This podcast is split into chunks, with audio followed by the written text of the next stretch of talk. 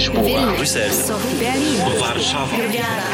E-Radio présente Génération Z par Romain Lostis.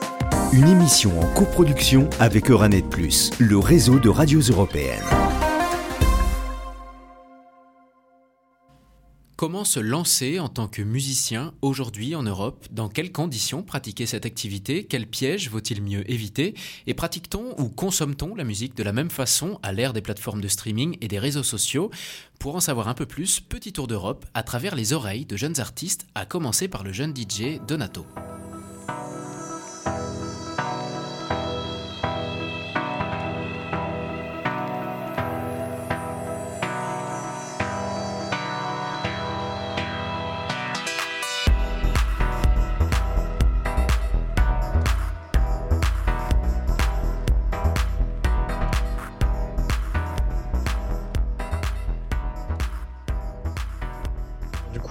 Ben, moi, mon nom de scène, c'est Donato.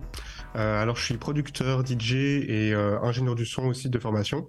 Euh, je me considère pas comme un musicien dans le sens où je maîtrise pas réellement euh, d'instruments, mais à la différence d'un producteur qui, lui, va plus avoir une idée ou une vision d'un morceau et utiliser des outils de théorie musicale, de sound design et de production par ordinateur pour, pour y arriver. Euh, je compose principalement de la musique électronique, surtout de la house et de la techno.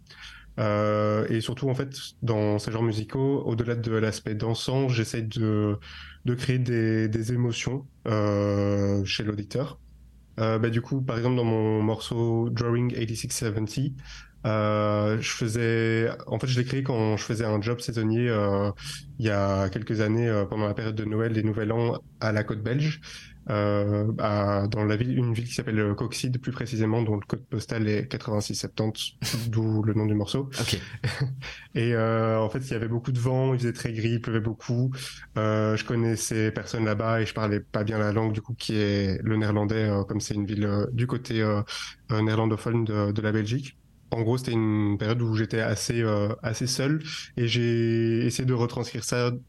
J'ai essayé pardon de retranscrire ça dans le morceau euh, euh, que je composais à ce moment-là et euh, ça a donné ça. Et je trouve que je m'en suis bien tiré pour euh, faire ressentir ce dont je viens de te, te, parler. Donc ça, on parle, c'est ton premier morceau.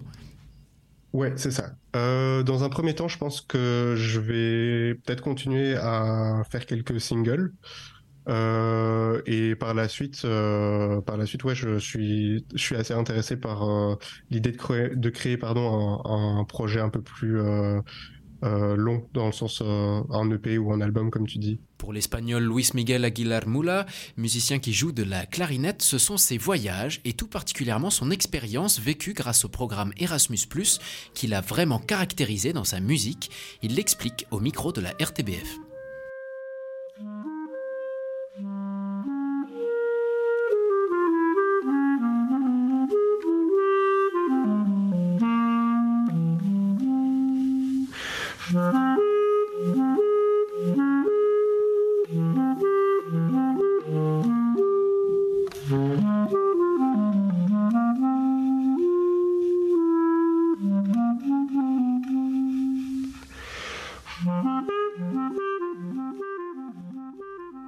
Avant, un après, surtout que bah, en, Espagne, moi je faisais de, des études de musique classique. Et dès que je suis arrivé à Bruxelles, j'ai fait un tour de 180 degrés, complètement différent. J'ai passé vers le jazz et la musique moderne et populaire. Ce serait, un, je pense, un, un coup de cœur parce que aussi lié à l'expérience Erasmus, je pense. Parce que quand j'étais en Espagne, j'étais dans un, une ambiance euh, dans le quotidien, on va dire, dans l'habituel, ce que je connaissais. Il y a des, routines, des, mécanismes automatisés. Et d'un coup, paf, tu es tout seul, tu fais des rencontres, tu connais beaucoup de gens et tu te rencontres toi-même un peu en étant seul. C'est comme si moi-même, je me disais moi-même qu'il fallait que, que j'essayais ça. Et je reste ici, toujours. Donato. euh, alors en fait, bah, pour le moment, ma carrière musicale, elle me permet pas de vivre. Donc, euh, je suis ingénieur du son de formation et je travaille du coup euh, principalement en régie pour des salles de spectacle ou de concert. Et j'accompagne aussi des groupes ou des artistes en studio et en concert. Euh, ben, en termes de d'équipement, euh, je suis parti plutôt euh, vers un home studio, donc euh, j'ai acheté mon propre équipement et je travaille euh, depuis chez moi dans ma chambre, comme font beaucoup de jeunes artistes actuellement, dans le sens où bah, du matériel d'enregistrement, ça a vachement baissé en coût sur les 10-20 dernières années. Du coup, maintenant c'est assez accessible. Enfin, je parle comme si euh, je suis, j'étais, j'étais dans, dans l'industrie de la musique depuis 50 ans, mais, mais euh, non, non, mais je veux dire, c'est, c'est assez accessible, même pour pour un débutant s'acheter une interface audio et un micro ou un clavier MIDI, euh, ça coûte pas grand chose. Et euh, puis ça fait déjà quelques années que je que je fais ça. Du coup, euh, du coup, j'ai eu le temps de de d'investir. dans, dans des, du matériel un peu plus avancé. Godo York, jeune chanteuse à Vilnius en Lituanie pour la radio Zignou. Instagramas ar ten, kad ir koks ten, kad ir kokia socialinė medija ta būtų Instagram ou tout autre réseau social si vous préférez, peut être une plateforme pour diffuser votre message, vos valeurs, pour montrer comment vous voyez le monde. J'ai rencontré beaucoup de gens, des étudiants en chant viennent souvent me voir et me disent Oh, je t'ai vu sur Instagram. J'ai décidé donc de me concentrer sur la langue lituanienne avec cet album, je me suis demandé ce que c'était que d'être lituanien et ce que cela signifiait pour moi. En fait, je ne suis pas vraiment lituanienne de sang, j'ai plusieurs nationalités et je ne me suis jamais vraiment sentie euh, uniquement euh, lituanienne.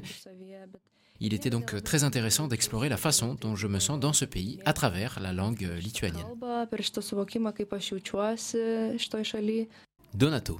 Je dirais c'est c'est un peu les mêmes obstacles pardon que que tous les jeunes artistes, c'est que il y a une telle quantité de personnes qui se lancent dans la musique euh, aujourd'hui que on est on est vraiment noyé dans un dans un océan de, de sorties musicales et c'est très difficile de sortir du lot. Euh, après.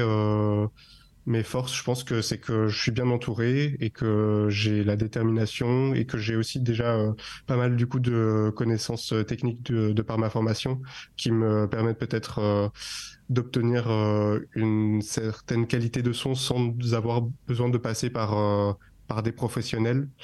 ouais, je pense que ça peut, je pense que c'est ça globalement. Et qu'est-ce que tu envisages pour la pour la suite? Parce que quelle serait quelles seraient tes perspectives pour espérer justement un peu sortir du lot ou percer, comme on dit? Euh, ben ça c'est une bonne question.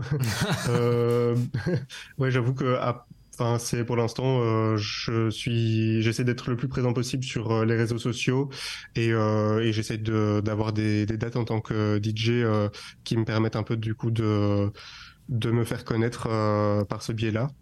Et c'est principalement comme ça que que j'espère euh, un peu évoluer euh, d'abord du coup sur la scène bruxelloise et puis euh, si ça fonctionne un peu plus largement. Je viens de créer un collectif avec des amis qui s'appelle Groove Me, donc c'est plutôt un collectif de DJ et là à ce niveau-là on comment dire ouais en fait c'est surtout un moyen de nous donner de la force entre nous plutôt que de faire chacun notre truc de notre côté euh, on essaie de, on voudrait organiser des soirées où les gens euh, bah, déjà se sentent bien et euh, ils se sentent un peu comme comme à la maison et pour ça on prévoit de ramener pas mal d'éléments de de scénographie pour rappeler un peu une ambiance de salon etc.